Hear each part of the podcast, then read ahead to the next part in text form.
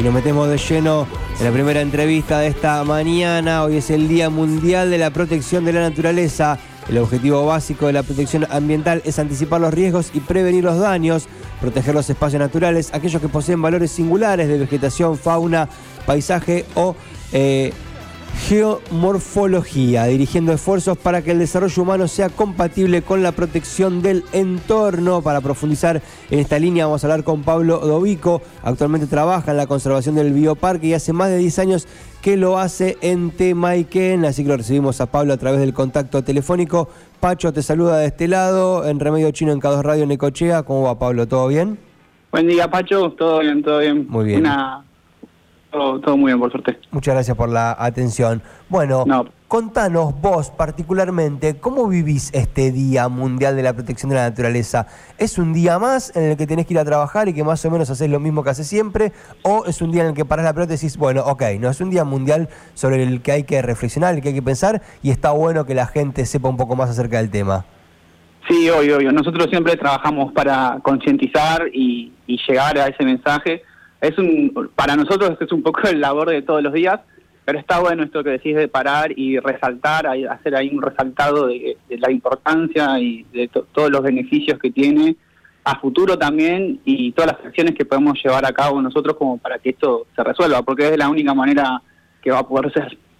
Ustedes concretamente, ¿qué es lo que observan ahí en el, en el bioparque? Primero, como qué trabajo realizan concretamente en el marco de la protección de la naturaleza y después qué observan de la gente, ¿no? ¿Cuál es la, relación, el vínculo con la gente? Eh, ¿Somos conscientes de esto, no? ¿Va cambiando esto con los años?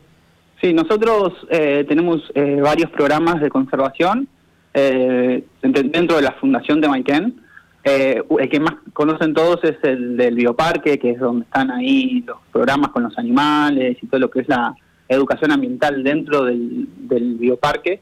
Después tenemos muchas ramas de programas de, zonas, por ejemplo en Misiones tenemos una, que no sé si muchos saben, tenemos una reserva eh, privada, que ahí tenemos flora eh, autóctona, endémica, donde hacemos eh, cursos y capacitaciones para la gente del lugar de allá de Misiones, eh, trabajando con todo lo que es un programa de selva y pastizal, que son los ecosistemas que están en esa zona.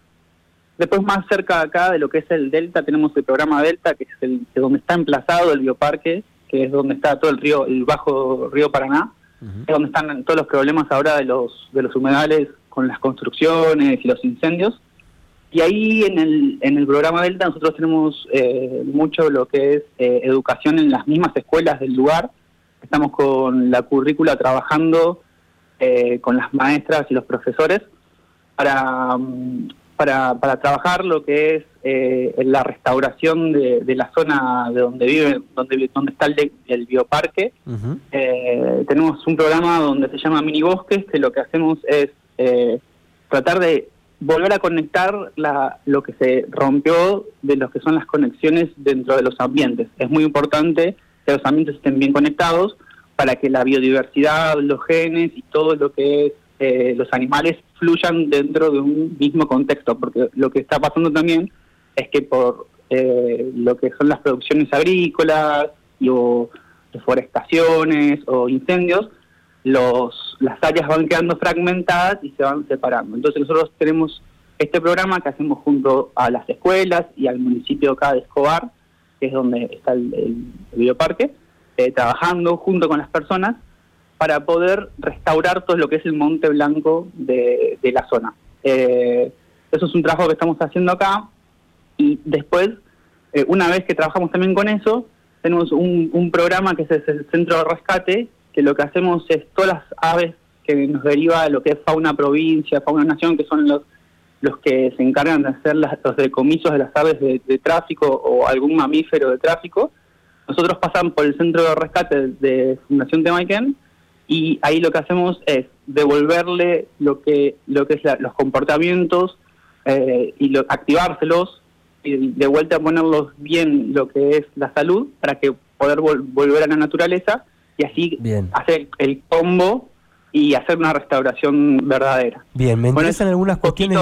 sí, sí, algo de lo que de lo que trabajan, entiendo. Sí, es un montón. Me imagino, sí. Me interesa profundizar un poco en la línea de lo que observás cuando dialogás con la gente, ¿viste? Como, ¿qué es lo que percibís con la gente? ¿Que hay conciencia acerca de esta problemática, de la protección de la naturaleza? ¿Que no?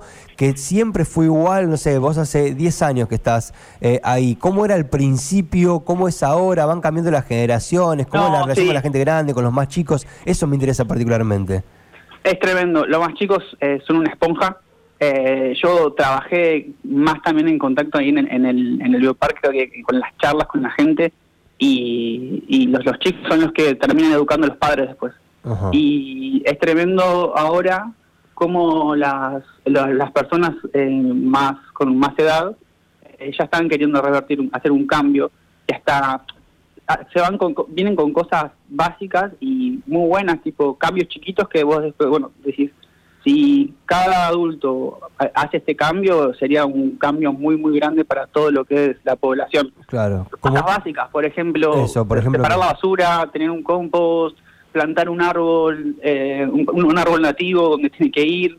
Eh, esas cosas básicas son la, la gente la viene a buscar y se está notando y antes no se veía. Ahora desde a poquito están viendo esa necesidad. Bien, bien, eso es un avance entonces, ahí estamos mejorando un poco. ¿A qué te parece que se debe este, estos cambios? ¿De dónde está viniendo el cambio? Más allá de que los más pibes, viste, tienen como esta conciencia, ¿te parece que a través de campañas, a través de la concientización, la misma información, la sensación de que todo puede irse a cualquier lado en cualquier momento? ¿Por dónde te parece que pasa? Yo creo que las redes, las redes sociales eh, hoy en día es como que también ayudan a visibilizar, a visibilizar todo lo que está pasando en todo el mundo y yo y entonces uno puede entender también un par de cosas más.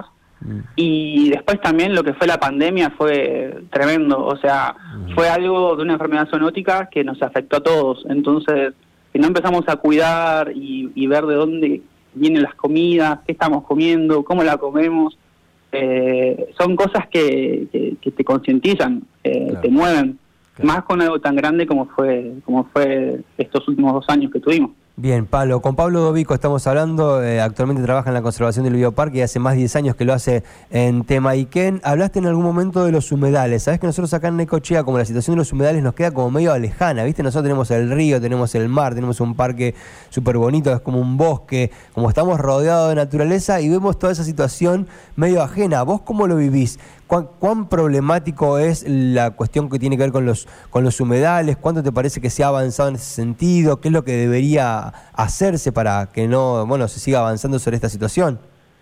Y más que nada es la, aprobación de la ley. Vieron, no sé si, la, escucharon. Eh, la, ley es lo que te da, un, te da un contexto y te dan las reglas del juego para que para que no pase lo que está pasando de los incendios, eh, son lugares críticos. Pensá que todo, eh, la mayor parte de Argentina toma agua de, los humedales de acá. Eh, y son lugares donde hay que conservarlos para, para que, para, para más que nada por la población y por la biodiversidad que, que ellos mismos tienen. yo creo que con la, con la ley se podría organizar más que nada todo lo que es la producción.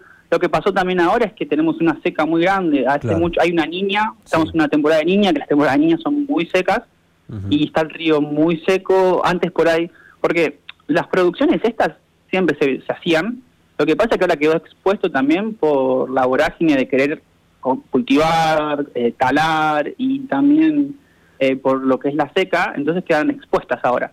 Entonces, no hay mejor oportunidad para poder darle protección a todas estas áreas que son las que necesitan. El delta tiene lo que una cualidad característica del delta es que hay muy pocas áreas naturales protegidas que están cuidando el delta. Entonces es es una manera también de darle un, un refuerzo a todo lo que es eso es, el lugar. Ok, ok, está clarísimo. Pablo, para finalizar y por supuesto agradeciéndote el tiempo que nos has destinado, ¿cuál sería el top 3 de los tips que deberíamos tener en cuenta en nuestro día a día para contribuir a la protección de la naturaleza? Eh, plantar una nativa donde, donde, estén viviendo, ojo que no hay que plantar cualquier nativa, por ejemplo, hay que eh, entender dónde dónde ponerlo, porque eso favorece la biodiversidad del lugar, porque es donde, donde estuvo y creció la biodiversidad de ese tiempo, de ese lugar. Separar la basura, eso es una ayuda muy, muy grande al municipio, que puede ser uno desde la casa. y nada, tratar de comer más, más verduras y tener una, dieta más con granos que va a estar mucho mejor eso. Más equilibrado por ese lado, perfecto. Pablo, muchas gracias por esta charla y bueno, feliz día en este Día Mundial de la Protección de la Naturaleza, ¿sí? Gracias. Hasta cualquier momento. Así pasó Pablo Dovico, él es actualmente trabajador de la conservación del Bioparque Temaiken y hace 10 años trabaja en el espacio. Estuvimos hablando de este Día Mundial de la Protección de la Naturaleza.